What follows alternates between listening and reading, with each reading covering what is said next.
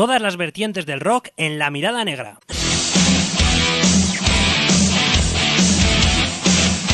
Actualidad, noticias, entrevistas, crónicas de conciertos y todo lo relacionado con la música que tú y yo sentimos.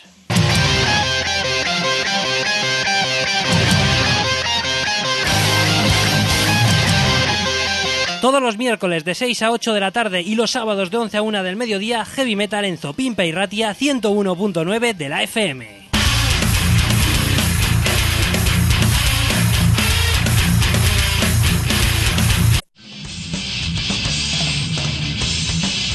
Las dos ediciones semanales de La Mirada Negra en la Masaspi y Ratia. Miércoles de 6 a 8 de la tarde y sábados de 11 a 1 del mediodía. El rock y el heavy metal en todas sus vertientes en 97.0 de la FM y 97irratia.info.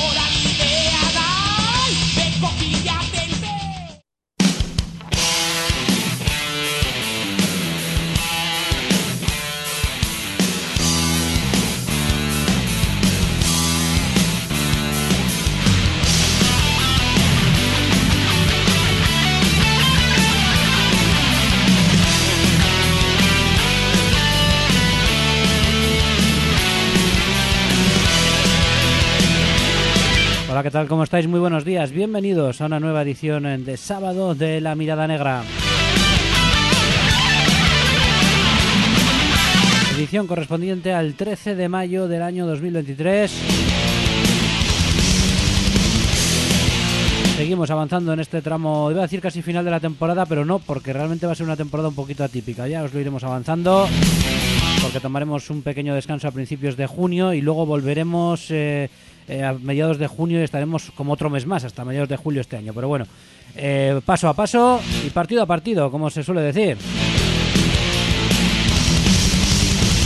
Porque además también nosotros vamos afrontando la realidad de nuestra música en la medida en la que vamos eh, pudiendo abarcar cada uno de los lanzamientos, que son muchísimos, y que intentamos tratar con el máximo cariño posible dentro de la cantidad de música que hay. Por desgracia, toda es imposible llegar pero cuando nos centramos en un disco, pues intentamos darle la visibilidad eh, necesaria, intentamos escucharlo también, profundizar en la medida de lo posible y que se desgrane de la mejor manera posible para llegar hasta ti, sobre todo cuando hablamos de entrevistas y también cuando ponemos temas de próximos lanzamientos o de discos recién editados, pues también le damos la atención necesaria antes de que sean procesados para salir aquí en el programa.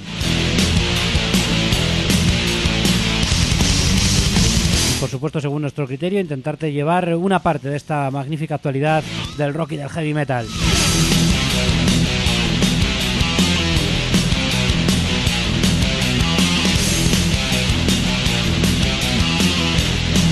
sin más dilación, dándote las gracias por la escucha, vamos a comenzar y lo vamos a hacer poniendo el nuevo trabajo, o un adelanto, mejor dicho, de un inminente nuevo disco que llegará por parte de los vizcaínos Fear Crowd, banda formada ya por el año 2001, ya son años eh, de, trayectoria, eh, que bueno, nos editarían una demo en 2006 y luego su debut discográfico realmente llegaría en 2013 con Nueva Era, en 2017 presentaban Evolución y desde entonces, pandemia de por medio y demás, pues bueno, pues ah, no habíamos tenido noticias en cuanto a nuevos eh, discos de la banda, sí en cuanto a, conciertos. Y bueno, nos anticipan en estos días un nuevo tema que es este Ojo por Ojo y que formará parte de lo que será ese próximo disco de los vizcaínos eh, Crowd y que llevará por título En Llamas. Así que directamente vamos a poneroslo, a disfrutarlo con vosotros y a recordarte que este es el nuevo disco de Fear Crowd En Llamas. Enseguida o en unos días, porque está previsto para el 25 de mayo, podremos ya escuchar íntegramente el disco. De momento nos conformamos con este adelanto ojo por ojo, lo nuevo de Fear Crowd, abriendo hoy la mirada negra.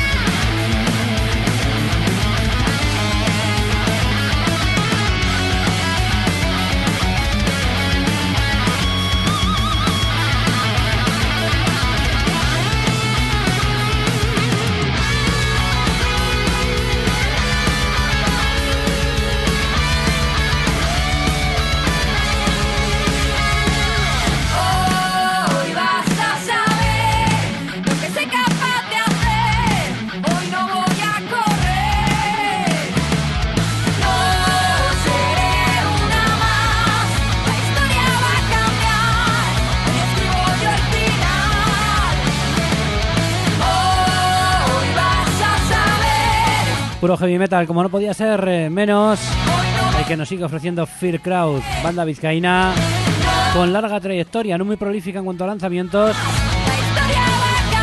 pero sí que se ha dejado ver en directo y cómo les hemos disfrutado.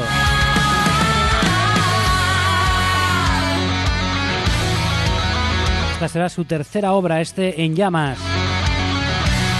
tercer largo duración. Dejamos un poquito al margen la demo que editaban en 2006.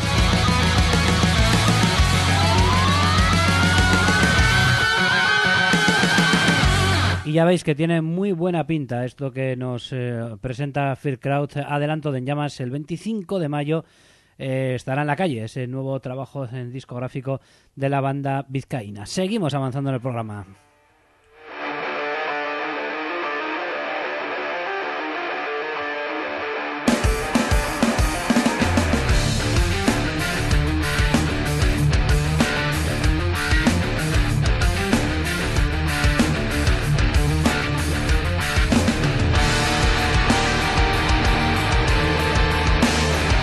Suena la música de, de Ciconia, eh, la cigüeña vallisoletana que ayer eh, eh, se tomaba tierra, se posaba sobre la sala Group de Portugalete para presentar Animal Chapter, su nuevo trabajo discográfico que prácticamente fue interpretado en su integridad. bueno, en su integridad, no en el mismo orden, pero vamos, que apenas se dejaron fuera lo que es ese tema un poquito especial dentro del disco, eh, que, es el Lullaby for uh, eh, Platypus, y el resto de los temas fueron eh, interpretados por, por parte de Ciconia con una pulcritud tremenda, una banda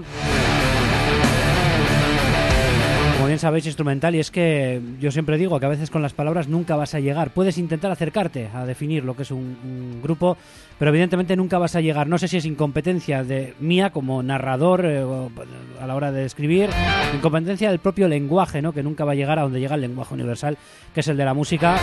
Pero vamos, es que es una experiencia para vivir, de verdad, ¿eh? el ver a un concierto de, de Ciconia, que de nuevo pisaba suelo vizcaíno, una banda que ha tenido y que tiene más éxito realmente fuera de nuestras fronteras que por aquí, es algo que nunca acabaré de, entender. Eh, en cualquier caso, bueno, la gente que estuvo en la sala Cruz de Portugalete disfrutó de un fantástico concierto en el que ellos mismos salen sin micrófono, es decir, no hay prácticamente palabras más que para agradecer los aplausos del, personal y simplemente hablan con, eh, con eh, su música. Una formación actualmente de trío, ha habido algún otro momento en que han tenido dos guitarras en la banda a lo largo de la trayectoria, ahora mismo es un trío absolutamente impecable, donde Jorge Fraguas con el bajo sigue siendo, bueno, pilar fundamental desde el principio y es increíble lo que este tío hace con, con el bajo, cómo suena ese, ese bajo de Jorge Fraguas. Y luego con Danny Dean ya sentado en la formación eh, como, como, guitarrista y un descubrimiento absoluto como es Héctor Galindo en la batería. La verdad que cómo toca este chico. No sé cómo lo hace Jorge para que cuando se le marche algún componente conseguir encontrar a músicos no muy conocidos, entiendo yo, eh, por lo menos, y que sin embargo tienen una calidad eh, pues a la altura que exige una banda como, como Ciconia. Aparte de esos temas de, Animal Chapters, eh, que, bueno, que prácticamente podemos decir que comenzaron y, eh, y, terminaron con el con lo que es ese disco, ¿no? Animalarium, Momot Man al principio y luego la traca final pues, fue para temas también de ese trabajo discográfico. También hubo rescates como este que estamos escuchando del anterior Meraki, Lost in the Wadi. Una pieza bastante progresiva y es que es un grupo que no llega a ser del todo progresivo, yo creo que sigue teniendo cierto lazo de unión con el heavy metal más clásico y tradicional, pero sí que tiene esa vena y aquí por ejemplo pues sale un poquito más en un tema como este que en directo lo bordan, les queda redondo de su anterior disco como digo Meraki. También hubo algún rescate de lo que fue Winter Age, de hecho lo hicieron de forma enlazada tanto Eloinia Synth como Limbus, es que es una obra conceptual y precisamente da pie, o sea que se interprete un par de temas de forma consecutiva, fue un auténtico gustazo. Tente Nublo fue el tema que rescataron de Demon Sessions, eh, yendo hacia los eh, principios de la banda, hace ya nueve años de este disco, eh, que también les trajo en aquel momento por la sala de Dasca de Baracaldo que nos dejó un grandísimo recuerdo en aquella ocasión. De hecho, tanto es así que yo, desde entonces, cada vez que ha venido Ciconia, creo que no me he perdido ni una oportunidad y he repetido siempre. Porque es una banda para, pues eso, que cuando la ves alucinas y no ya por solamente por lo que ves, sino por lo que escuchas y por cómo lo bordan.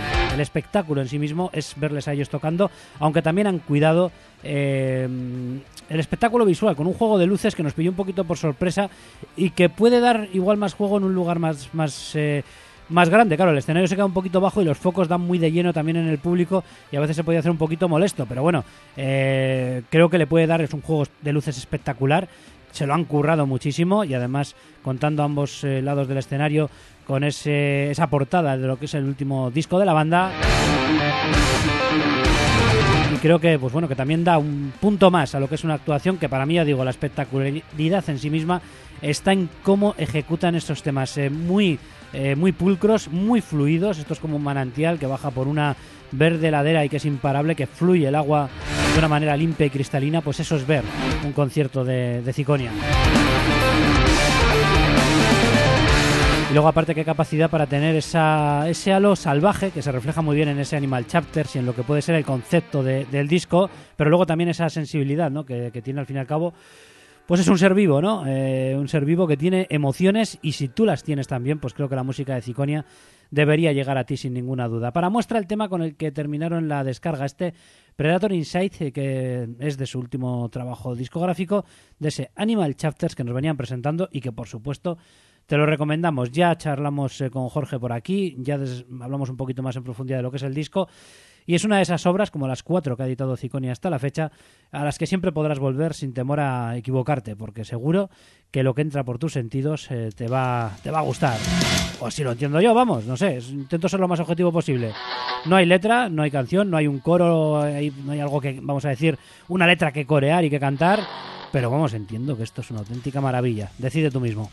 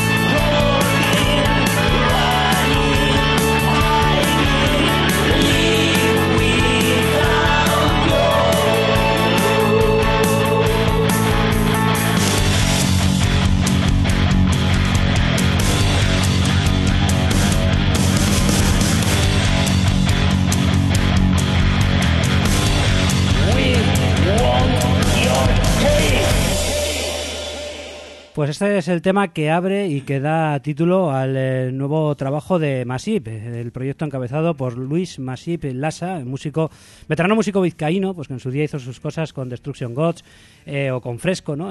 pues hace, bueno, todavía hablamos de los años 80, incluso años 80, 90, luego dejaría un poco todo esto como en el año 2002. Ahora resumimos un poquito todo lo que es ese trayecto. Y hace unos años que regresaba, retomando pues esas antiguas canciones de Destruction Gods y demás, y al final se ha lanzado a sacar un disco ya con, bueno, con temas inéditos nuevos como es eh, este que, que os presentamos y que se titula así, Hate. Eh, y bueno, pues que me parece que es bastante recomendable dentro de un estilo, entiendo yo que muy personal, eh, hecho prácticamente todo pues por, por, por, por él mismo y entiendo que dentro de un estilo digamos alternativo que no sé por poner una etiqueta no que un poco le distingue no entiendo yo dentro de lo que son otras propuestas que se están llevando a cabo hoy en día. Así que para mí es un honor poder tener hoy aquí con nosotros a, a Luis Masip Así, muy buenas, ¿qué tal? ¿Cómo estás? Muy buenas, Antonio. Encantado de estar aquí. Yo encantadísimo de tenerte aquí y de, escuchar tu música y descubrirte, porque tengo que decir que para mí también es que seguir descubriendo cosas del pasado que estaban ahí y que a uno pues le pasaban desapercibidas porque estaba igual más pendiente, pues yo qué sé, de, otras bandas igual que estaban más arriba, o porque por edad tampoco estábamos, no sé, porque yo en el 80, ¿cuándo era? Nosotros empezamos en el 87. Yo tenía seis añitos también. Igual estaba escuchando hasta la cinta de los pitufos todavía. Ah, fíjate. alguna cosa así. Pero bueno, eh, junto con algunos discos de heavy metal que ponía mi hermano, ¿eh? también hay que decirlo. Sí. sí, lo mezclaba todo. Yo empecé solo, fíjate, a escuchar música rock.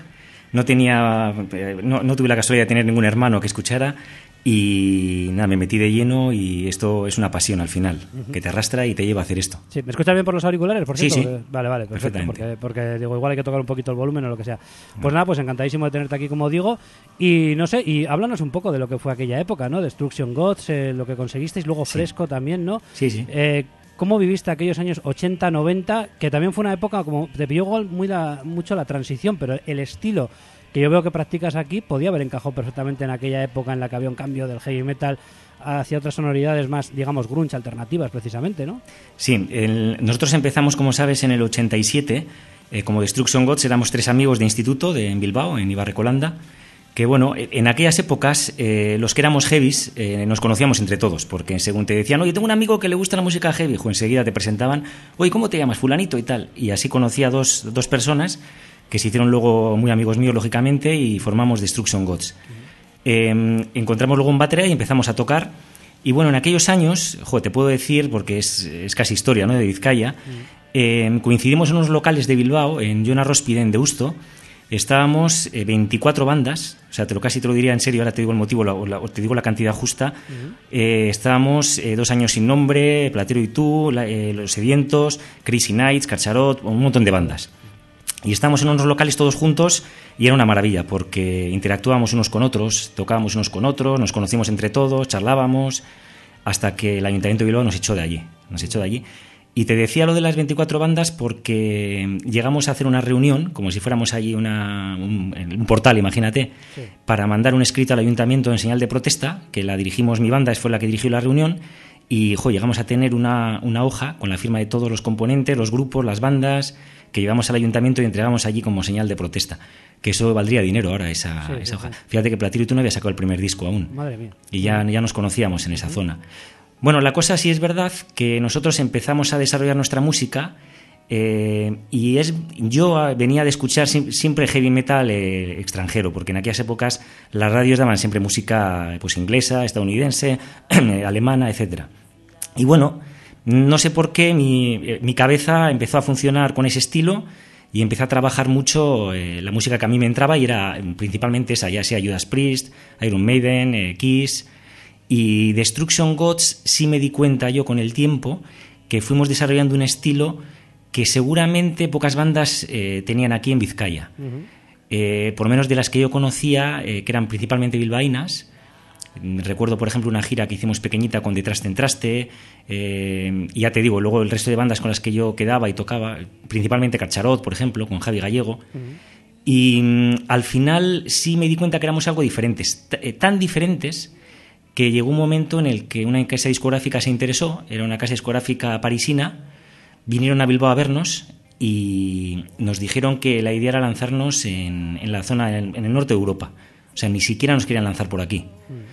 Eso sí nos supuso una sorpresa. Y luego también había gente, bueno, alrededor nuestra que oía nuestra música y nos decía, ¿no? Que, joder, tenemos un estilo, vamos a llamarlo extranjero, ¿no? Que no era habitual aquí de esa forma.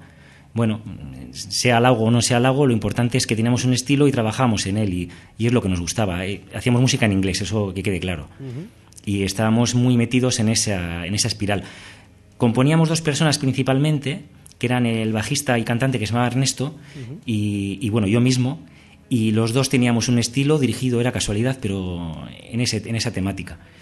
Y estamos muy a gusto con ellos, sí. Tardasteis mucho igual en grabar, claro, lo que fue grabar un disco, ¿no? Porque empezasteis en el 87, eran otros tiempos, ¿eh? Hay, que, hay que decirlo así, era todo mucho más difícil. Hoy en día, pues bueno, se pueden hacer las cosas. Vamos a decir que editar discos está al, al alcance de cualquiera y entonces no.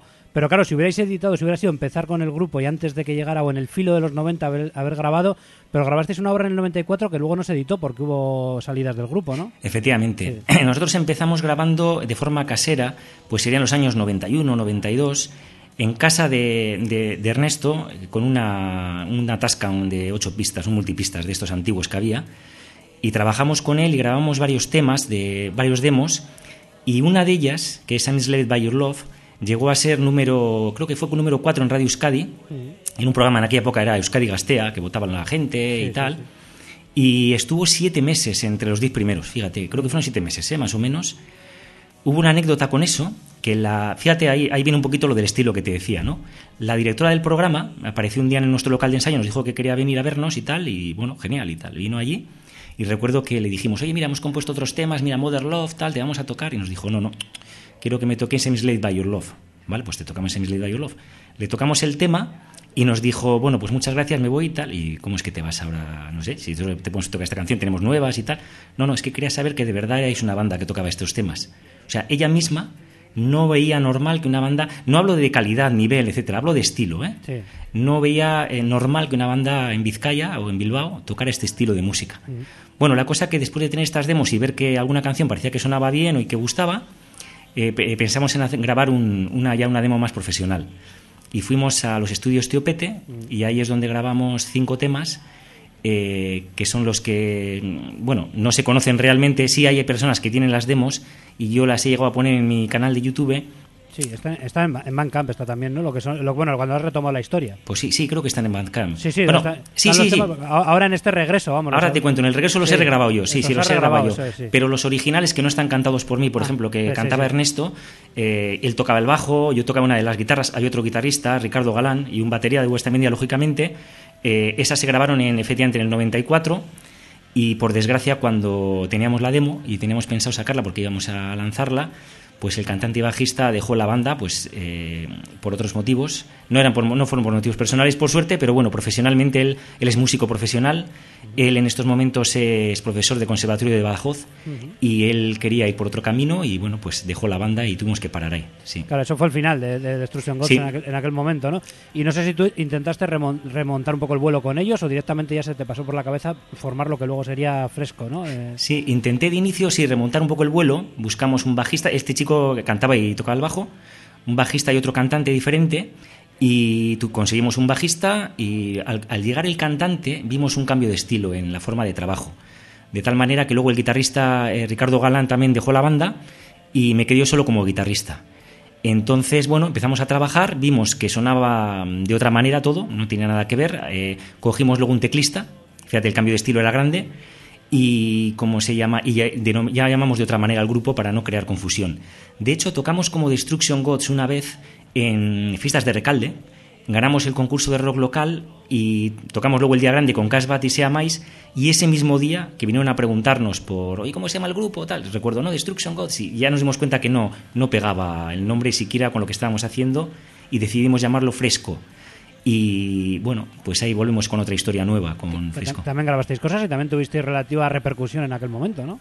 Sí, eh, lanzamos un primer EP de cinco temas grabado en estudios de Mr. Jam y la verdad que vendimos muchos CDs, dimos bastantes conciertos en aquella época y creo que llevamos una carrera interesante. De hecho, fuimos finalistas en el Sona Valencia, en Valencia, en Radio 3 nos pusieron además como el grupo más eh, importante de... No ganamos al final, pero bueno, en aquel momento recuerdo que decían que éramos los favoritos Y, bueno, eh, tuvimos una repercusión bastante fuerte. Vendimos mm, más de mil CDs, que para aquella época era una cosa compleja. ¿eh? Y llenamos bastantes locales. Ya, lo quisieran hoy. Sí, eh, ya, me gustaría a mí. Pero bueno, fue una época muy interesante también y, buena. Que también por desgracia terminó porque el cantante con otras necesidades pues dejó la banda también. Y ahí llegó el siguiente cambio decidimos, fíjate, fíjate el cambio, de cantar en castellano y que fuera una mujer la líder del grupo. Mm. En ese momento entró Nerea eh, con nosotros y grabamos otro EP que se llamaba Los Cuatro Vientos, que también lanzamos, eh, grabamos también en Mr. Jam, en los estudios de Mr. Jam. Y bueno, también fue un, EP e que eh, era un poco más oscuro que el anterior. El anterior era más fiestero, no sé cómo decirte. Mm. Y bueno, nos dio a conocer, dimos también algunos conciertos y ya es cuando un poquito en el año 2002 hay, yo tuve hijos, tuve una hija y decidí dejar la banda pues porque, bueno, al final esto es un esfuerzo muy grande, llevaba muchos años las gratificaciones son muchas, pero no son lógicamente ni económicas ni, ni por el estilo. y, aparte que es que la vida personal siempre es lo primero y cada uno la va llevando como puede, ojo. Exactamente. Pero porque alguno dirá, lo dices tú que estás aquí en la radio y tal, pero yo puedo asegurar que no descuido tampoco la vida personal. Exactamente, seguro. Lo que, lo que pasa es que me puedo permitir, de momento por lo menos, y espero que siga, siga siendo así. Es un esfuerzo que se agradece, además, hay mucho. ¿eh? Sí, pero te quiero decir que pero también es lógico que una persona pueda decir, bueno, pues en este momento, eh, porque sé lo que acarrea tener hijos y demás, pues claro, me tengo que dedicar más a otras cosas. Exactamente. Hasta ese momento yo había tocado siempre la guitarra, ¿eh? Eh, me encargaba de los coros, escribía canciones y fue también fresco, fue para mí una evolución porque al tener un teclista, sí te puedo decir como guitarrista que la forma de interactuar en la música es diferente. Y también supuso para mí una evolución y algo muy positivo. También te adelanto que en algún momento me contrataron para tocar el bajo con alguna banda. Porque bueno, el bajo... También, guitarrista, Soy guitarrista, ¿eh? realmente, pero bueno, puedo tocar lógicamente el bajo sin ningún problema y toqué con la banda se llama Fallen Angel, toqué varios conciertos con ellos y, bueno, pues mm, era otro instrumento que, en el que, me interesaba ¿no? y con el que quería aprender. Pasó el tiempo, como dices tú, y después de muchos años sí te digo que todos los años yo quedaba con toda la gente que había formado parte de mi banda en algún momento para hacer una, una celebración en Navidad, le reunía yo pues yo que sé, a la gente de Destruction Gods, fresco, mezclábamos todos, ¿eh? Nos hicimos todos amigos y teníamos buena relación. Y un día me picaron, eh, oye, joder Luis, vamos a quedar un poco a tocar, tal, no sé qué, a recordar un poco los años, tal. Yo hasta ese momento había tocado muy esporádicamente en casa, prácticamente no había cogido la guitarra, te digo sinceramente, pero bueno, algo, mínimo. Y dije, oye, pues bueno, sí, me, ahora mis hijos ya son un poco más mayores, igual sí puedo encontrar algo de tiempo para, pues para pasarlo bien, ¿no? Y nada, quedamos algún día para tocar y, joder, eh, no sé, fue una explosión en, en, mi cabeza y es que la pasión al final se lleva adentro, ¿no? Y tuve la necesidad de hacer algo, decía, es que hay que hacer algo, no, no puedo estar aquí quieto en, todo esto. Empecé a componer y hablé con ellos de grabar un disco con ellos. Inicialmente mi, intención era formar otra banda, trabajar, tocar en directo, grabar algo y pasarlo bien pero ya me di cuenta que mm, ellos seguramente, pues por, por temas familiares también, y por la edad, por trabajos, etcétera, tienen más dificultad. Y dije, no puedes estar quieto, Luis, graba tú algo e inténtalo a ver si, si puedes. Pero había otro hándicap, que yo no había trabajado nunca en la producción, ni, ni mezclas, ni nada. Nada, me puse a leer, a aprender, a, hacer prueba-error, a trabajar demos, a tal, hasta sacar el primer disco. Eso es, que fue retomar un poco lo antiguo, ¿no? Retomaste los temas de Destruction Gods, esa fue la idea al principio... Te cuento, sí. Primero realmente empecé a trabajar mis canciones nuevas porque quería trabajar algo con esa banda, ¿vale? Sí. Entonces, tuve una época, te voy a decir, 2018-2019, eh, en la que compuse más de 30 canciones. Pero ya no es solo componerlas, eh, grabé demos de todas, eh, ya es cuando empecé a tocar todos los instrumentos, em, empecé a cantar, empecé a hacer pruebas y eran canciones nuevas todas, ¿eh? Trabajé todas las canciones y cuando vi que había demos muy interesantes, dije, bueno, voy a, voy a lanzar un primer disco de prueba y porque creo que tengo la calidad ya suficiente como para poder ya grabar seriamente, ¿no? Eh, entonces en ese proceso primero grabé un disco con temas nuevos, que es eh, Epilogue Toast the Moon, se llama el disco. Entonces grabé todos los temas nuevos, los trabajé y los lancé. Eh, ya en ese momento me di cuenta, porque bueno, por suerte al tener tantos años, conozco un poco el mundo de la música, ¿no? Si sacas un disco hoy en día y no promocionas nada, desaparece en dos días. Sí, sí, sí. Y dije, bueno, lo que voy a hacer es voy a sacar un videoclip de cada canción, aunque sea un, lyric video, que por lo menos pueda estar en YouTube y lo apoye un poquito con el lanzamiento y por lo menos esté un tiempo haciendo ruido ¿no? en, en esto. Y lo que hice al final fue sacar un single con dos temas eh, de todo el disco. Fui en orden sacando cada vez un single. Eh, cada uno era un capítulo, capítulo 1, capítulo 2, capítulo 3, por eso al final se llama epílogo, epilogue, Touch the Moon, el final, que es el disco ya en final. Y bueno, lancé el disco y sí te puedo decir que era mi intención era parar, o sea, me he sacado un disco, creo que me ha quedado bien, estaba contento, eh, parece que la gente lo, le gusta, igual paro un poco, pero no, no, no paré. Ahí es donde llega que dije, ¿qué puedo hacer ahora? Jolín, y las canciones de Destruction Gods pensé, no fueron, yo creo, suficientemente escuchadas, no, no pudieron ser escuchadas por la gente, porque al final la demo se perdió bueno, se perdió, la tengo yo, lógicamente, pero que no la lanzamos, ¿no? no la editamos. Y, grabada por ti está en Bandcamp, ¿eh? por si alguien quiere buscarlo. Hoy vamos a centrarnos más en Hate, en poner la música de Hate, pero quiero decir que está, en Bandcamp, lo, lo, lo, estaba escuchando yo. Sí, sí, sí, sí. Eso es, sí, no, no, claro que sí, sí, exactamente. Y en ese momento dije, voy a retomar un poquito las canciones que compuse yo para la banda, eh, porque en aquel momento, ya te digo, habíamos, estábamos dos compositores y los dos componíamos eh, el 100% de, de las canciones, ¿no? y dice voy a empezar a trabajarlas, las voy a retomar un poquito y voy a, voy a lanzarlas, a ver qué tal, qué tal sale. Y se me ocurrió eh, hacer una diferenciación entre las canciones que iniciamos a trabajar en los años 80 y las que trabajamos en los 90.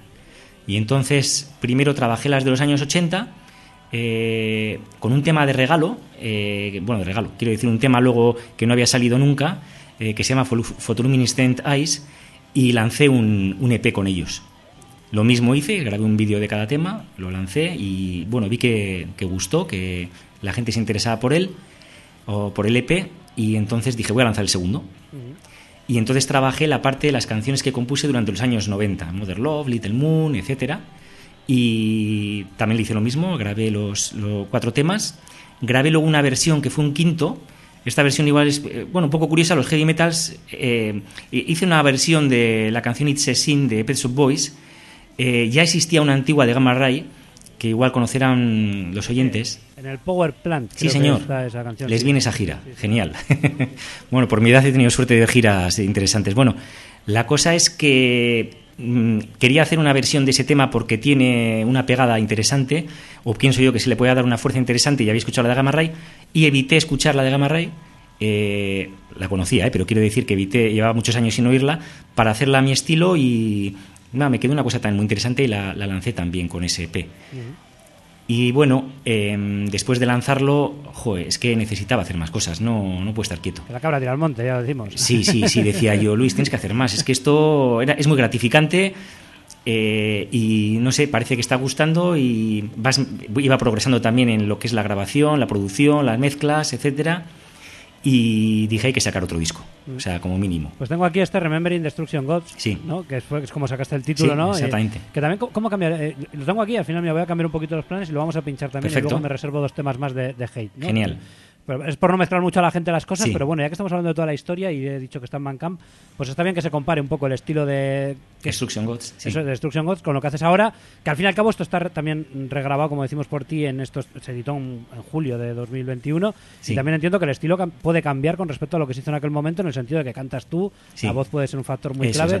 ¿Cómo podrías decir que, cambia el estilo un poco de lo que era aquel, aquellos años a lo que has hecho tú ahora en la actualidad? Sí, Em, lo, principal es la voz, porque sí te puedo decir que los instrumentos eh, los he trabajado prácticamente igual eh, de lo que tocábamos en aquel momento. O sea, lo, que vais a ver en instrumentos te diría que es exactamente lo mismo, porque la línea de bajo he tenido en cuenta la que tocaba mi compañero y luego las guitarras, eh, lógicamente tocaba yo, y la batería también la he ido trabajando igual que la tocaba David en su momento.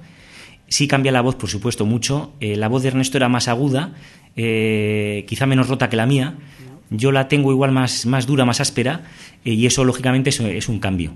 Pero bueno, eh, la melodía, por decirte algo, y el, trabajo melódico, como hacía yo también las letras, eh, las letras eran mías también, ¿eh? y, hacía, y la melodía de la voz también la trabajaba con él, eh, la melodía y la letra se mantiene todo, lógicamente. Pero sí, la voz, la voz es un factor, sí. Pues vamos a seguir. Bueno, tienes una voz, por cierto, más, más grunge, podría ser. Exactamente. Yo, yo, la tacho así, pero no sé, igual no, igual no te gusta y me dices, ¿pero qué dice este tío? Sí, no, no, no, sí puede ser un estilo más tirando así. Vale. Pues, pues así lo definiría yo y vamos a poner algo de, de los cinco temas que tenemos en este Remembering Destruction Gods. ¿Cuál te gustaría que pusiéramos? Eh, Si, te- si sabes los títulos de memoria, ¿eh? Tenemos a... Sí. Photo- bueno, eso lo digo bien. Photoluminescent Age. ese era nuevo, ese, vamos a poner otro porque ese era Es el nuevo, nuevo. sí. I'm Slave by Your Love, que es el, Sí. vamos a decir, el tema mítico, ¿no? Del que Sí, sí, sí. Never Touch the Flame, In the End of the, of the World y Good Look.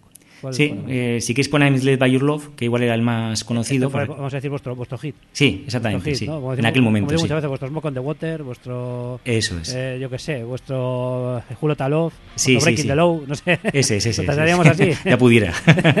Venga, pues escuchamos Destruction Gods, pero hoy charlando aquí con, con Masip, con Luis Masip, y presentando pues bueno sus antiguas canciones y también nos vamos a seguir centrando en ese nuevo hate que nos ha presentado eh, recientemente.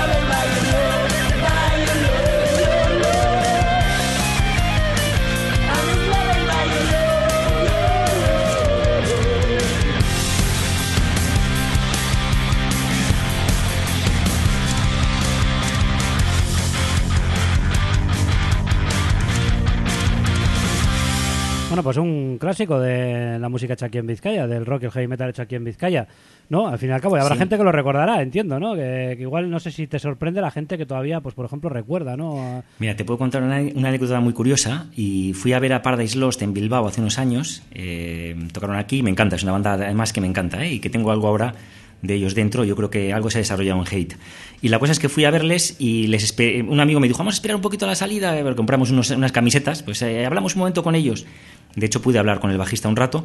La cosa es que había más personas esperando y una un chico me reconoció, que es curioso, y recordaba este tema.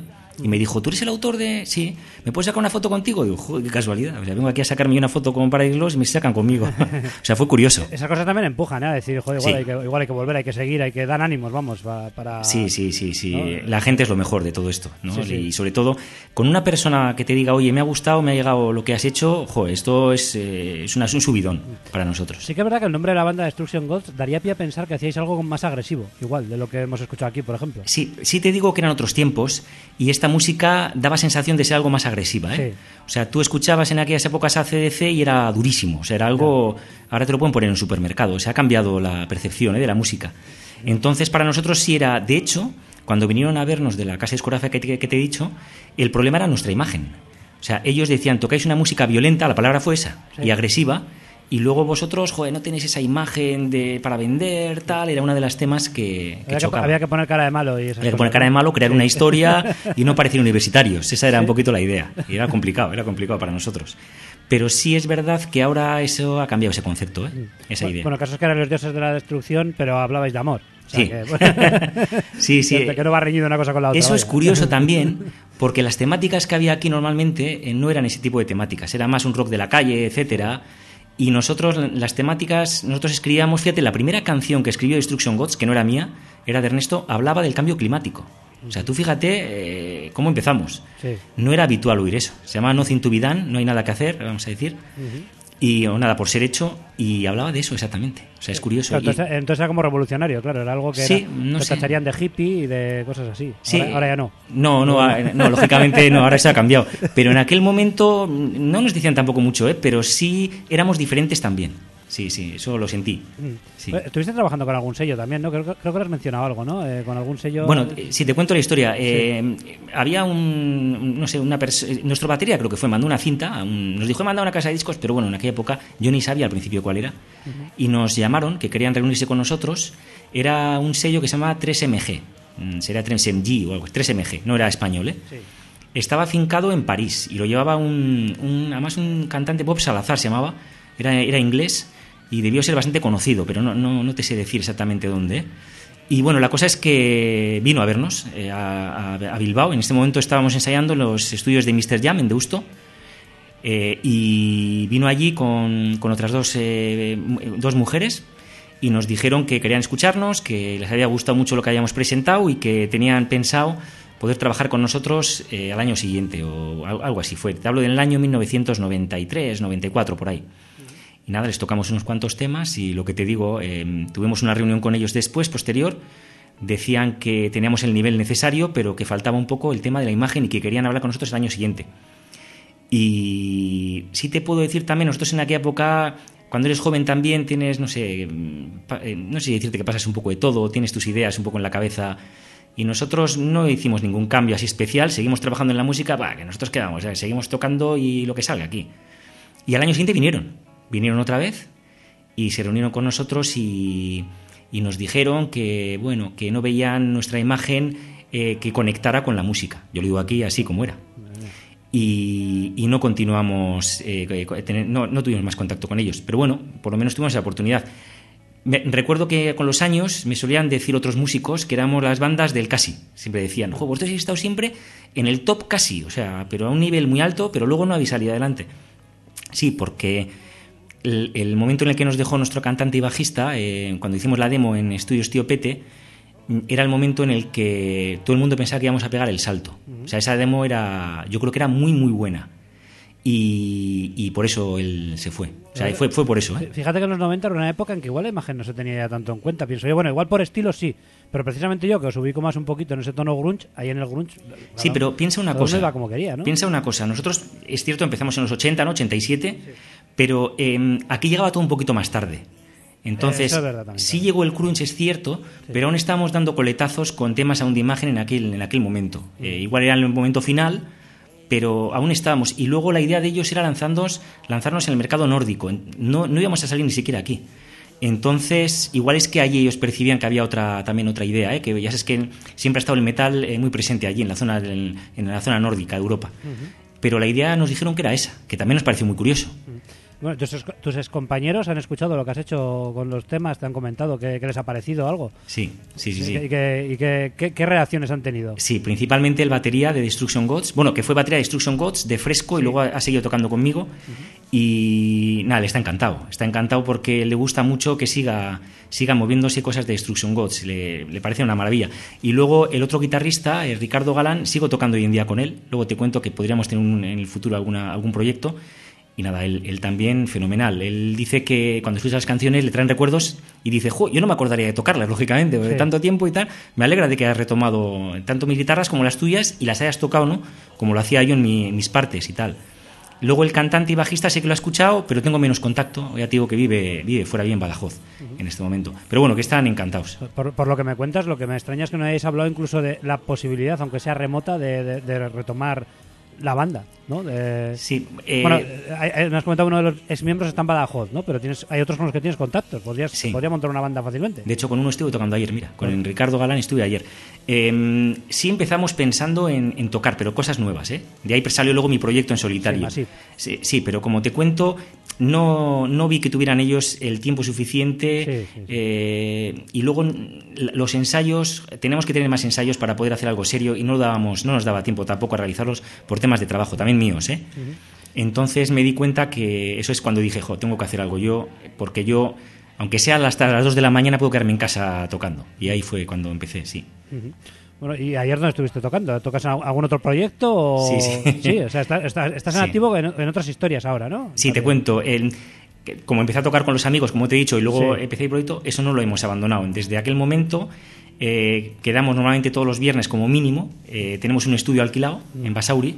Y nada, vamos al estudio y eh, componemos siempre nuevos temas. O sea, eso... Bueno, pero tocas en el estudio, ¿no? No es que estuvierais ningún concierto ni nada. No, no, no, no, no, Vale, en el vale. estudio, en el estudio. Sí, vale, sí, vale, sí, vale. Eso, eso es sobre todo lo que quería saber. Digo, ojo, igual hay otro proyecto ahí paralelo, yo qué sé. No, no, no. En este momento, jo, ya me gustaría tocar en directo. Te digo de verdad, me pidieron el otro día, mira. Sí. un- me, me pidieron, oye, necesitaría, jo, nos gustaría verte en directo si es posible y tal. Pero claro, necesitaría preparar una banda para ello. Bueno, conocidos tengo para hacerlo, ¿eh? Sí, sí, sí. Pero hace falta tiempo y, y- y luego, joder, eh, no sé, una posibilidad quizá económica también, ¿no? Para tirar para adelante un poquito. Que para hacer solo un concierto, todo lo que hay que trabajar es, eh, te puedes imaginar. Sí. Bueno, y nos centramos ya un poquito más en, en Massive y en Hate, Sí. que es este nuevo trabajo que has editado. Se ha editado ahora mismo. Bueno, a mí me ha llegado hace poquito, ¿no? ¿Cuánto Sí, el, el- si no me equivoco, 30 de marzo. eh, 30 de salió. marzo, o sea, hace bien Sí. poquito, es lo, lo último realmente que has, que has realizado y lo, último que estás, que estás presentando. Eh, ¿Son temas compuestos en un periodo de tiempo mm, corto o, o- o vienen o hay temas que pueden venir de atrás? Hay temas que vienen. No, la mayoría vienen de atrás. Eh, como te comentaba antes, entre el año 2018 2019 eh, compuse muchísimo, mucho. eh, fueron 30 temas. Eh, 15 de ellos, eh, por sus características, los saqué en el primer disco, ¿vale? O sea, lo lancé quizás un disco algo más positivo, etcétera, que el segundo. Y eh, los demás quedaron eh, como demos en el tintero. Y nada, fui escuchándolos y, joder, es cuando luego pensé, ¿no? Después de sacar los de Destruction Gods, dije, estas demos que tengo aquí, joder, se pueden trabajar y, y yo creo que puedo lanzar otro segundo disco de calidad. Y lo que hice es eh, regrabar todo otra vez. eh, bueno, eso es uno de los problemas, que, bueno, problemas o, o- o cosas buenas de la gente que tenemos estudio en casa, y es que no paro de regrabar las cosas. eh, me, lo, me lo paso también bien. o sea, pero, pero nunca estás satisfecho, ¿no? Nunca, todo, Siempre nunca, es- nu- nunca, pero hay que tener un fin, ¿eh? Porque Sí, al sí. final, jo, si no es de- demasiado mm, pues, eh, superproducido, no sé cómo decirte. La cosa es que me puse a regrabar todo otra vez, empecé a trabajarlo, eh, vi una evolución en los temas, eh, hice algunos cambios, lógicamente, y me di cuenta que sí tenía sentido lanzar un disco eh, que también podía ser eh, redondo en cuanto a sentido. Me explico que es un poco más oscuro que el anterior, eh, o eso pienso yo en las letras, en la temática un poquito del disco, y me lancé a ello, sí. Eso hay que ver el título, ¿no? Odio. Ya, Sí. ya de por sí refleja. No es un sentimiento positivo, vamos. Sí, además, fíjate, habla del odio en las redes sociales. eh, el tema, aunque se puede. Mis temas suelen estar muy abiertos, ¿eh? dan ahí de- puedes pensar muchas cosas cuando lees las letras, eh, pero bueno, realmente yo cuando lo escribí pensé en el odio en las redes sociales y está, claro, hoy en día muy en boga, lógicamente, ¿no? Lleva muchos años estando en boga y me pareció un título muy interesante. Sobre todo en las redes sociales, pero bueno, en la sociedad en general también. Todo, no, no, eh, Ese odio igual es que antes se tapaba un poco más, como ahora Sí. todo el mundo lo expresa ahí, como nadie te ve. Y Sí. encima estás solo en casa y no es lo mismo que estar hablando cara a cara tampoco. Efectivamente, ese Porque es cara a cara las problemas. cosas se arreglan enseguida, porque te estoy viendo. Te Sí, veo, señor. Te veo otro tipo de comunicación que es la gestual. Veo que eres una persona, no eres un, un emoticono ahí puesto, ¿no? Eso Una- es. Entonces, claro, Mira, en una parte de la letra hablo, hablo de que el personaje se mira a un espejo y solo te ves tú. Esa es una de las partes de la red social, no estás viendo a la otra persona. claro. Entonces ese es otro de los problemas y es muy fácil a veces hacer daño. Eso es. Y luego las cosas negativas las, las recibimos de, muchas veces de forma muy dura y no, no vemos las positivas porque muchas veces son las que no se ponen. Y digamos que luego ese sentimiento se ha extrapolado al resto del disco, no para que no para ser una obra conceptual, pero sí para que esté envuelto en un mismo aura. Sí, Vamos a decir. sí. Yo creo que es algo que al regrabar las canciones y retomarlas toma un poquito de forma y al final une todas las canciones, ¿no? También es verdad que aquí tengo algún tema un poco más potente que en el anterior disco, también se nota más oscuro, por lo que te he dicho antes del gusto que tengo por Paradise Lost, me gustan muchísimo, o sea, eh, les sigo mucho y me gusta un poco ese tipo de, de voces que pone su cantante, Nick Holmes, y los coros, etcétera, no sé, es un poquito ese estilo. Far Away eh, From Home, por ejemplo, Sí. es un tema más duro, Un más- ejemplo. muy crudo. Heaven the Night es otro tema Sí. de los que tengo en mente como escuchando a Paradise Lost. El que dice es el primero, Far Away From Home, eh, habla del cáncer infantil y, bueno, de ahí viene el título porque lo, que considero yo es que un, un niño cuando tiene un problema de este tipo, bueno, toda la familia en sí. El niño se siente como si estuviera le- lejos de su hogar, ¿no? De ahí viene el título y es la sensación peor que puede tener un niño en, pues en, cuando es menor de edad y, y- y bueno, ¿no? Para, y tiene esta enfermedad. Y eso es, claro, es oscuridad al final, ¿no? Es, es dureza, es crudeza. Ese tendrá su vídeo, ¿eh? os, os adelanto que lo veréis. sí. ¿Te inspiras más o menos en cosas que vives tú de cerca o no tiene por qué ser necesariamente tan de cerca, sino cosas que están ahí en la sociedad y Sí. que también cuando nos las cuentan, pues como en este caso el cáncer infantil, se te pone el vello de punta, claro. No, no, sí, por supuesto. No, por suerte no he tenido yo ese problema, pero sí, bueno, al final es noticias o amigos, amistades, familia, lo que sea, eh, que te comentan cosas que sí te llegan. Y una de las cosas que me gusta a mí, o, eh, a mí me gusta hacer mucha melodía, que sea sentida las canciones, o por lo menos lo intento, eh, tanto sean melodías de voz como en guitarras, etcétera. Y creo que estos, eh, estos mensajes eh, son profundos y van bien para, para mis temas. Eh, de todas maneras, me salen de forma involuntaria, ¿eh? O sea, no pienso, voy a hacer esto porque de esta manera. No, no. Yo empiezo a trabajar un tema y es que mm, mi mente de repente va ahí, ¿no? Y ya empiezo a trabajar y a escribir sobre ello. En cualquier caso son temáticas sociales, por ejemplo, ves títulos como Toxic Love también, no sé si puede ir a, Sí. con la violencia de género o no. Sí, sí, Pero bueno, podría dar pie a ello, ¿no? Es, Eh, es, es de ello, es de eh, ello. es un, un- eh, podemos decir que haces un pequeño resumen de aspectos que están en la sociedad más o menos en boga. Sí, sí, sí, sí. El- ese tema, por ejemplo, fíjate, es curioso, es el primero que escribí cuando, cuando empezamos a quedar con amigos, Toxic Love, y ha- hablo de la violencia doméstica, o sea, no sería solo de género, eh, también puede ser hacia un niño, etcétera, de sus padres o lo que sea. Y es un tema también es cierto crudo, también es cierto que es crudo, duro y porque la temática lo exige, es que es así, es así. Fíjate que hablando de esta temática, tengo otro eh, que habla del empoderamiento de la mujer, que está en el primer disco, que se llama The Ways of Life. Y, y es otro tema, ese es más alegre, es diferente, porque va a otro camino, ¿no? No va al tema de violencia en sí, sino a, a empoderar a la mujer. Son temas que me interesan y, y quiero sacarlos. Por suerte no los vivo yo directamente. Puede haber en alguno, en algún caso, pues que tenga algún, algún motivo, pero no son directamente porque, jo, si no estaría yo, tendría 10 vidas, o no sé. o- ¿Y- sí. ¿Y, algo de fantasía también hay? Sí. Sí, hay algo de fantasía en Avalón, por ejemplo, que es el tema que está sonando en este momento de fondo. ¿eh? Eh, habla de. Pero siempre está relacionado con la fantasía y algo más. ¿eh?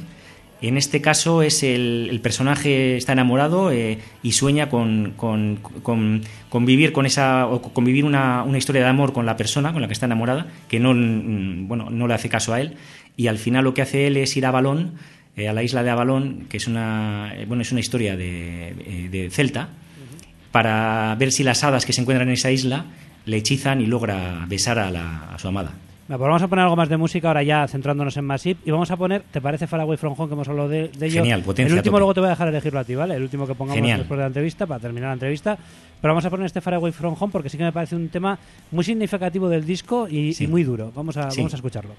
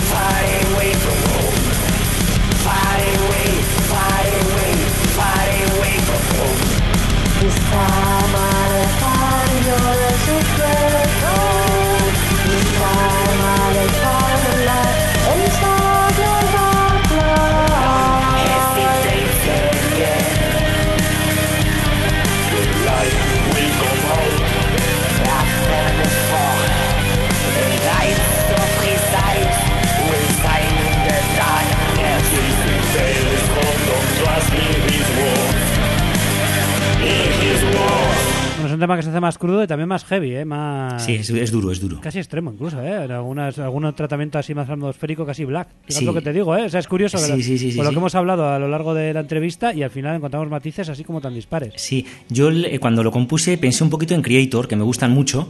Eh, posiblemente no haya llegado a sonar como ellos, ¿eh? pero bueno, sí va un poquito en esa temática dura y potente y estoy muy contento con él, la verdad. El disco comple- lo has hecho completamente tú solo, no ha habido ninguna colaboración de ningún tipo, aquí, porque aquí hay matices vocales, no sé, que si se han trabajado por tu parte Sí. o... Te ¿cómo se ha cuento, sí, te cuento todo. Eh, bueno, la única colaboración justo está en este tema, eh, que hay una parte en medio que es mi mujer la que canta, o sea, Ajá. que al final todo queda en casa, Sí, sí. porque mi mujer estuvo muchos años cantando en la coral de Bilbao, también está relacionada con la música, y sí, eh, o sea, he grabado yo todo, y ahora te cuento un poquito el motivo, porque hay gente que a veces le choca, porque has hecho todo, eh, joder, colaborar no es malo, ¿no? Y al final también te, te da muchas ideas nuevas o, te elimina vicios que puedas tener, ¿no? Y eso es cierto, ¿eh? estoy completamente de acuerdo.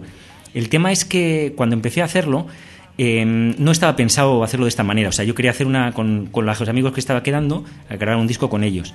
Cuando me encontré solo en el proceso de hacerlo, eh, empecé a encontrar también problemas de quedar con gente por temas de trabajo. Y, y no sé, al final me llevo a esto. eh, disfruté luego tanto, eh, pensando en los demás instrumentos, haciendo programaciones, eh, tocando el bajo, eh, cantando, que al final decidí hacerlo yo. Yo sobre todo te preguntaba, porque aquí parecía que había una voz femenina, pero claro, una vez le pregunté Sí. a, a- a antiguo, antiguo bajista de Quaguar, eh, con, con Golden Goods, creo que fue otro proyecto suyo, Y ojo, aquí hay una voz femenina. Me dice, no, si soy yo haciendo agudos. no, no, en este caso no. En este caso es mi mujer, sí, sí, no, no soy yo. Bueno, pues ha quedado espectacular. Y luego están esos matices que hay, como digo, porque tú, tú como cantante, ¿cómo te ves? ¿Te sientes cómodo? ¿Siempre te ha gustado cantar aunque fueras guitarrista? O... Sí. Lo, lo digo porque luego salen muchos matices de tu voz, muy diferentes en cada uno de los temas. Sí, sí. Bueno, yo siempre he sido el corista de la banda, no, no cantaba directamente. Hablo cuando estábamos en Destruction Gods y en Fresco. En Fresco los coros los trabajamos muchísimo. Eso sí te puedo decir, era una, cosa, una parte impor- muy importante. Bueno, siempre le hemos dado importancia, ¿eh? pero en ese momento eran incluso más, más importantes o más presentes. Y mm, cuando en las épocas en las que no ha habido un cantante, sí he, he apoyado yo con las voces. Eh, al principio no estaba cómodo, no te voy a decir que no, ¿eh? O sea, no estaba cómodo y, y no me sentía cantante, por lo menos cuando estaba en Destruction Gods, en la- el momento que no tuvimos cantante, o en Fresco también, en los momentos que hemos estado sin cantante. Cuando empecé yo el proyecto en solitario, empecé a las demos, eh, lógicamente empecé a cantar yo, pensando en que igual pudiera cantar alguien.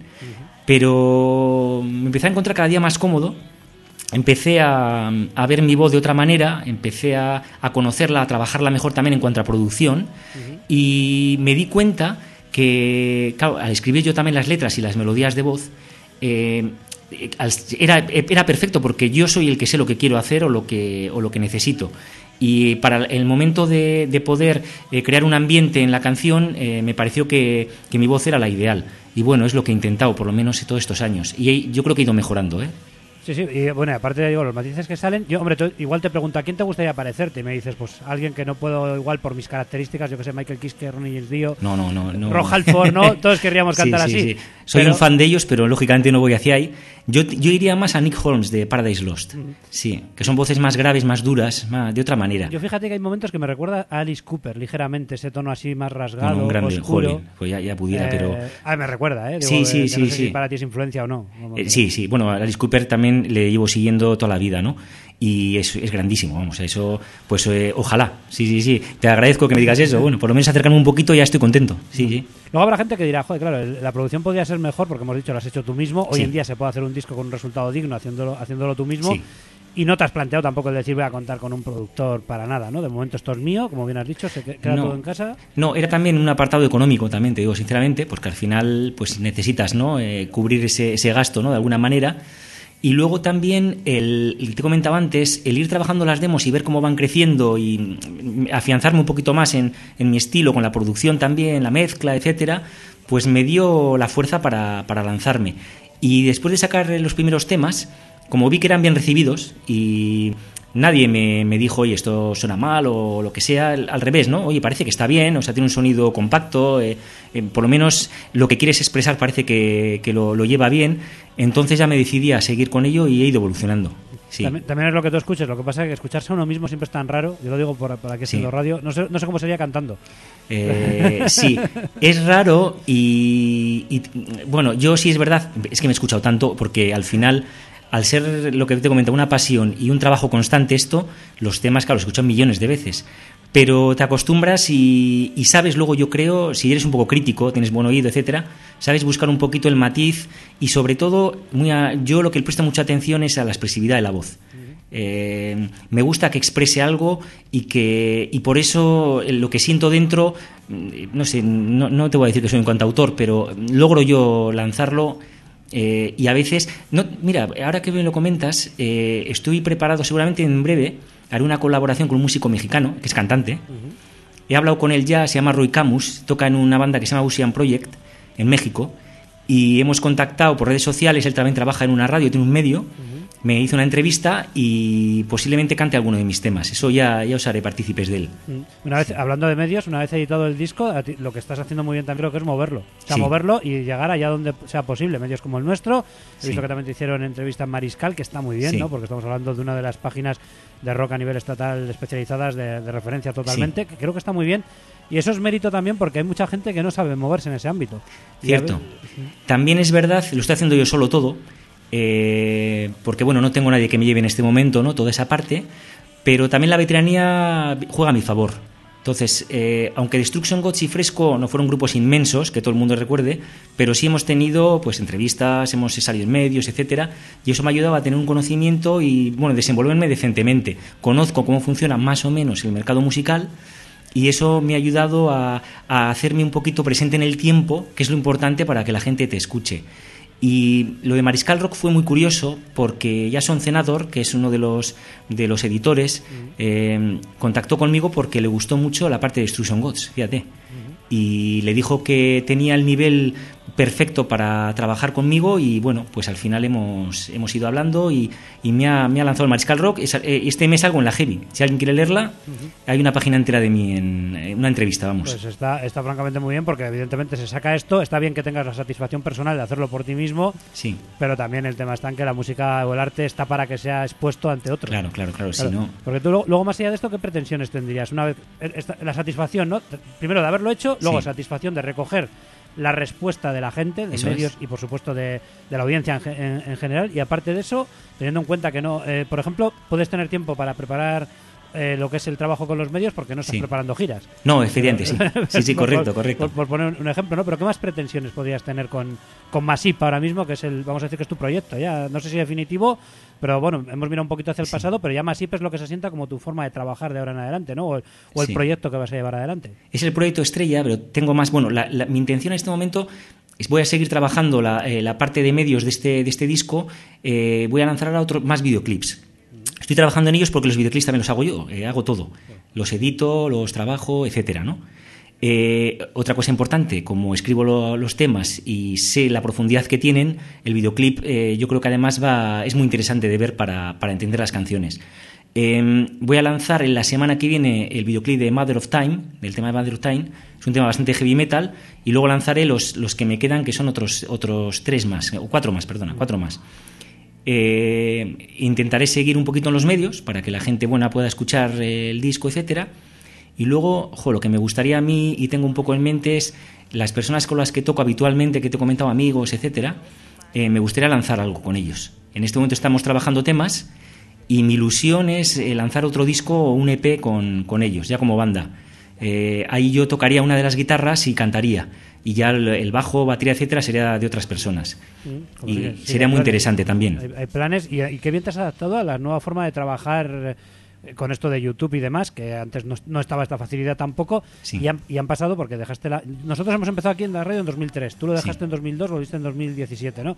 Pero te has adaptado muy bien a este nuevo terreno, porque lo digo yo a veces cuando recuerdo cómo hacíamos el programa al principio y cómo lo hacemos ahora, Sí. no tiene nada que ver, me quitas internet, la tecnología y yo digo, ojo, ¿cómo lo podríamos, cómo lo podríamos hacer, no? Pero claro, yo me he ido adaptando progresivamente, porque Claro. son cambios que han ido llegando. Tú has estado un tiempo completamente parado, ¿no? O no haciendo Sí. este tipo de cosas y de repente has llegado y te has adaptado muy bien a, a estos nuevos tiempos, ¿no? Sí, en, en ese tiempo que estuve parado, sí es verdad que la música no he abandonado de escuchar y, soy muy observador en ese aspecto y ya me di cuenta cómo empezaban a funcionar las bandas, por ejemplo, en YouTube. ¿eh? O sea, yo, yo lo veía y, mira, esta banda pues saca este lyric video aquí, luego saca el disco, eh, los lanzamientos suelen ser los viernes, eh, ese tipo de datos los tenía yo en mi cabeza. ¿eh? O sea, no te voy a decir trabajados de una forma así, pero sí por lo menos tenía la intuición de cómo se podía trabajar y fue un poquito lanzarme. Luego percibí con bandas a mi alrededor con las que hablo que a veces andan muy perdidos, eso es verdad, ¿eh? en este aspecto y es fundamental, porque tú puedes hacer la obra de tu vida, pero si no hay una promoción correcta no la va a escuchar nadie. Esto es así. Sí. Yo tengo que decir que a mí me cuesta ¿eh? también ir adaptándome a los cambios. Recuerdo además que había una pregunta que hacían en esa época de transición a los grupos que le decía, ¿para qué sacáis un videoclip o para qué sacarlo si ya no lo ponen en la tele? Y luego Ya. llegó YouTube. Sí, pero eh, pero fue un periodo de... Yo creo que hubo ahí un par de años que sí que es verdad que los videoclips quedaron un poco como ¿para qué? Sí, Pero, efectivamente. pero luego de repente ya llegó el boom de YouTube y lo de lyric video, videoclip... Está, eso está a tope. Sí, sí, Eh, sí. Yo veo, estoy apuntado a cientos de canales, de todos de música, y eso también me ayuda ¿eh? a seguir un poquito con la estela de, de ellos, ¿no? Y decir, oye, esto lo hace así, voy a hacerlo yo también, a ver qué tal, qué tal va. Y fíjate, cuando empecé a hacer los primeros videoclips, al principio eran imágenes estáticas, muchas veces eran fotos que iban pasando, tal, pero luego ya me animé con vídeos y, y estoy trabajando mucho en ello y también muy a gusto, ¿eh? Me gusta. ¿Edición física del disco ha, ha habido, va a haber o, o simplemente se puede escuchar en plataformas? Eh, te y- cuento. Eh, mira, eh, eh, una casa discográfica eh, italiana, One Home Dead, eh, contactó conmigo y me mandó incluso un contrato, ¿vale? Para lanzar este disco. Eh, iba a lanzarse también en físico, eh, pero no hemos llegado al final a un acuerdo. Eh, al final en este mundo, eh, tú igual serás conocedor, en este mundo nadie apuesta por ti gratuitamente, vamos a decir, y menos un grupo que no tenga gira, ¿vale? Eso es algo fundamental, ¿eh? Que me diferencia seguramente de los demás. Y tenía que arriesgar una parte económica también, bueno, así, así de claro, y al final decidí no hacerlo. Eh, el lanzamiento además era internacional, era por Japón, por muchos sitios, salían CDs, etcétera. Pero bueno, estoy contento con lo que estoy haciendo, decidí no, no lanzarme por ese camino y, y de todas maneras estoy contento, por lo menos, que alguien me haya mandado un contrato, porque ya te digo, sin, ser- sin tener banda ni giras, pues eso es que por lo menos han visto algo interesante ¿no? en, en esa música ¿no? y que les cuadraba. Sí, sí. Pues es buena señal también y bueno, en cualquier caso nosotros aquí sí que lo, esto sí que lo hacemos absorbiendo exclusivamente el tiempo que te quitamos, te lo tenemos Sí. que decir, y el rato que hemos pasado esta mañana con contigo, que es eh, lo que nos llevamos de, de de gratificante recompensa, ¿eh? Por, y disfrutar de tu música. Sí, sí, sí, genial. me parece que ya es más que suficiente y luego pues ya Sí. sabemos cómo funciona un poco esto de discográficas y demás, pues evidentemente siempre hay una contraprestación, ¿no? Y también Sí. entiendo que es normal, ¿eh? Eh, Que, que- que- es algo normal. Así que nada más, Luis Masip, pues yo creo que poco más que añadir, que para mí ha sido un Sí. auténtico placer estar contigo esta mañana y si me deja algo fuera de la entrevista que quieres añadir, lo, lo puedes No, añadir muy agradecido. Bueno, como dato curioso, en, en este disco tengo una canción dedicada a una mujer ucraniana, que es una balada, eh, que se llama What You Can Show Me. Y bueno, contaros igual un poquito si queréis eh, Sí, sí, sí, cómo ocurrió, porque es una cosa curiosa. Eh, lancé un tema de Destruction Gods, de, de los regrabados que hemos hablado, que se llama Peace, se llama Paz, y casualidad, no por eh, nada intencionado, ¿eh? salió cuando empezó la guerra en Ucrania. Y nada, pues me acuerdo que puse pues de, de- que acaben todas las guerras, tal, y eh, de- dedico esta canción pues a todo, a toda la gente que está envuelta, ¿no? En todos esos problemas. Y me escribió una mujer ucraniana, me puso que estaba agradecida y que, y que bueno, que y empezamos a bueno a tener una relación eh, por WhatsApp, nada, pues simplemente de, de hablar. eh, eh, noté la tristeza en, en, lógicamente en las cosas que me enviaba y yo me dediqué un poquito pues a animarle, etcétera. Y tenía una canción ya escrita anteriormente que se llama What You Don't Show Me, que es diferente. Y dije, oye, mira, voy a hacer una cosa. Esta canción tiene potencial para cambiarla completamente, la cambié completamente, la letra y todo. Y escribir dedicándole a esta mujer, pues que al final está luchando, ¿no? Pues por, por sonreír, ¿no? Por tener algo de felicidad en su vida, ¿no? y escribí What You Can Show Me eh, y te puedo adelantar que en este momento ella, eh, bueno, aparte de estar muy agradecida, eh, cada vez que tiene un momento de bajón, aunque es una balada, que es triste, pero la escucha y le, le ayuda mucho. Y eso para mí, pues es algo que te... la- es una magia, es la magia de la música al final, que es lo que, lo que me interesa a mí. ¿Y quieres que Sí. pongamos esta o ponemos- Adelante, vamos, vamos con ella, Pues sí. con ella cerramos entonces la entrevista. Muy agradecido ¿eh? de que nos tengas en cuenta como medio de comunicación, de que hayas pasado aquí un buen rato con, Sí. con nosotros. Espero que un buen rato, para mí agra- muy agradable tenerte aquí. Sí. Y que ya sabes que las puertas están abiertas para ti, para lo próximo que, que tengas. Muy bien. Con Masip o yo que sé, o con lo que venga. eh, Sí, sí, pues, sí. Pues aquí estaremos intentando hacer el- este, un, vamos, un hueco reservado ya.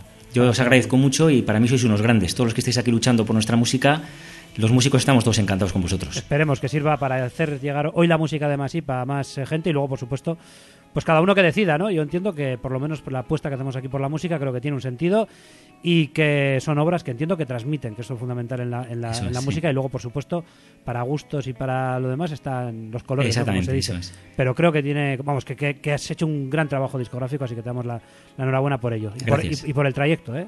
Sí, muchas gracias, sí, sí. Hasta otra, Luis. Venga, hasta luego.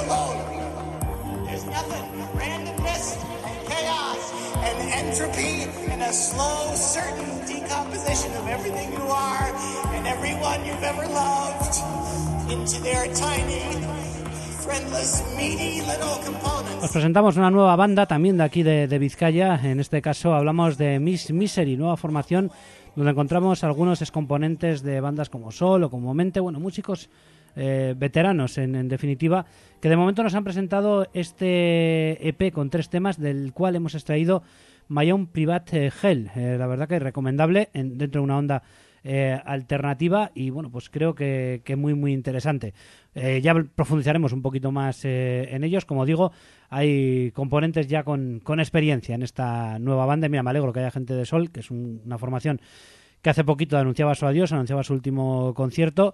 Eh, pero bueno, esto de la música, pues siempre está la posibilidad de que se empiece una nueva aventura, ¿no? Y como en esto en la vida, pues parece que lo único constante, ya decimos algunas veces, son los cambios, pues lo importante es seguir estando ahí, aunque sea con otros, con otros proyectos, o bueno, aunque sea, bienvenidos sean esos otros eh, nuevos eh, proyectos que nos sigan ah, dando emociones para nuestros oídos. Así que ahí estaba la música de Miss Misery. Y ahora vamos a ir con estos eh, suecos un poquito... Suecos no, perdón, eh, suizos.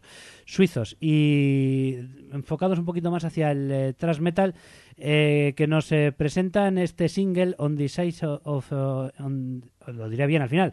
On the Side or the Other, extraído de su próximo álbum titulado El iPad Home Studio de Korn and Dolly Aftermath. Eh, vamos a escucharlo directamente, como digo, desde Suiza se llaman Exit y vamos a escucharlos.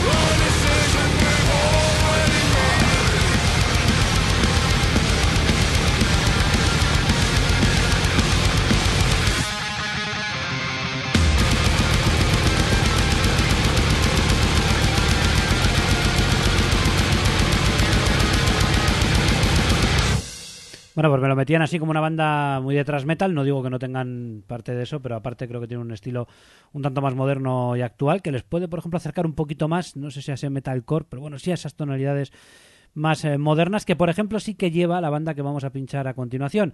We Exist Even Death, banda procedente de tierras eh, catalanas eh, que editan en estos días un nuevo single de lo que es una obra editada en 2020. Lo que pasa que como le ha ocurrido a muchos grupos, entiendo que en estos tiempos extraños, pues en ese 2020 tal vez la obra se quedará un poquito colgada y siguen hoy en día presentándolo y además eh, con eh, buenos temas como este Distance, que como digo hace las veces de ese nuevo single, de lo que es eh, su obra Quimera, una banda muy muy joven que creo que hace las cosas bastante bien. Pero como siempre, aquí no solamente se trata de que yo os lo diga y os lo aconseje, también ponemos la muestra y la muestra es esta canción que escucháis, Distance, We Exist Even Dead.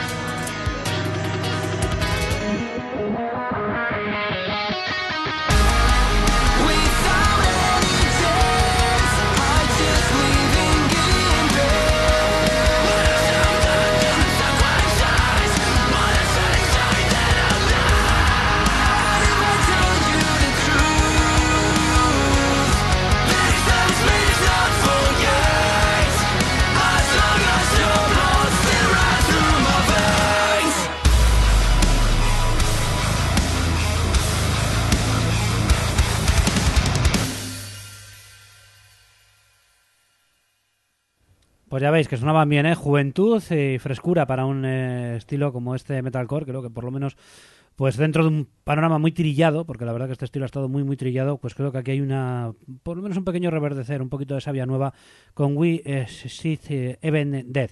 Seguimos ahora con Ancient Elders, banda con, eh, he comentado alguna vez, ya han sonado en el programa, les hemos entrevistado. Pues bueno, con mucha raíz venezolana en, en su música, pero afincados ahora mismo, pues incluso aquí en Euskadi, que hay algún, hay algún componente de, la banda. Les vimos, de hecho, en directo y además, pues entre los eh, temas hay colaboraciones con músicos vizcaínos, como la que ya pusimos con Pincho, y ahora eh, con Dalai Tarda también. Vamos a pinchar este A New World Order, muy en boga, este término. Y Ancient Settlers en este Transition, en este nuevo, eh, nuevo EP, pues eh, nos ofrece temas como, como este, ya digo, con la colaboración de Dara y Tarda y eh, asentándose en la formación su nueva vocalista Argent Death. Eh, Les escuchamos eh, A New World Order, Ancient Settlers.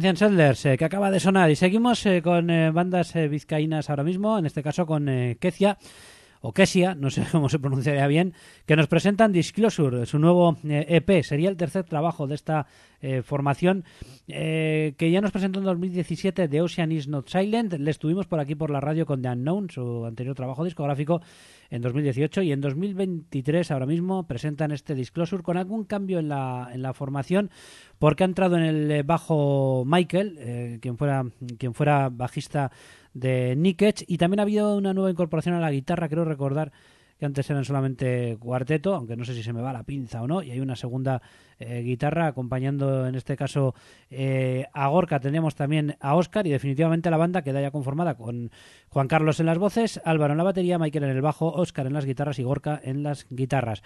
Una banda eh, de metal mm, entre el, lu- el sludge, el doom, el death, bueno, una banda agresiva, pero también con, con, eh, con densidad, como vais a poder apreciar. Vamos a escuchar de este Disclosure el tema que precisamente lo abre, de estos cuatro temas.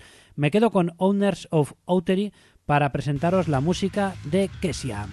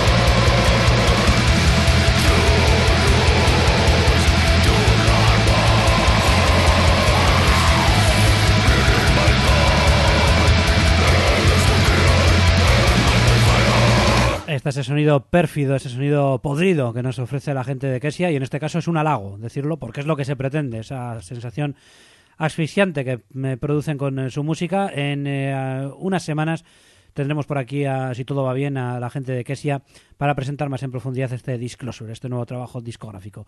Vamos ahora con todos unos pioneros del eh, death metal a nivel internacional como son Master, que estarán próximamente girando de nuevo por nuestros escenarios. Tienen una larga gira, la verdad que es una eh, gira peninsular bastante extensa, en la que estarán actuando eh, con eh, Sister of Suffocation en una segunda parte y en la primera parte con Totengot. En concreto, por aquí, por Euskadi, les tendremos con Totengot el 27 de octubre en la Urban Rock Concert de Gasteiz y el 28 de octubre en la Group de Portugalete.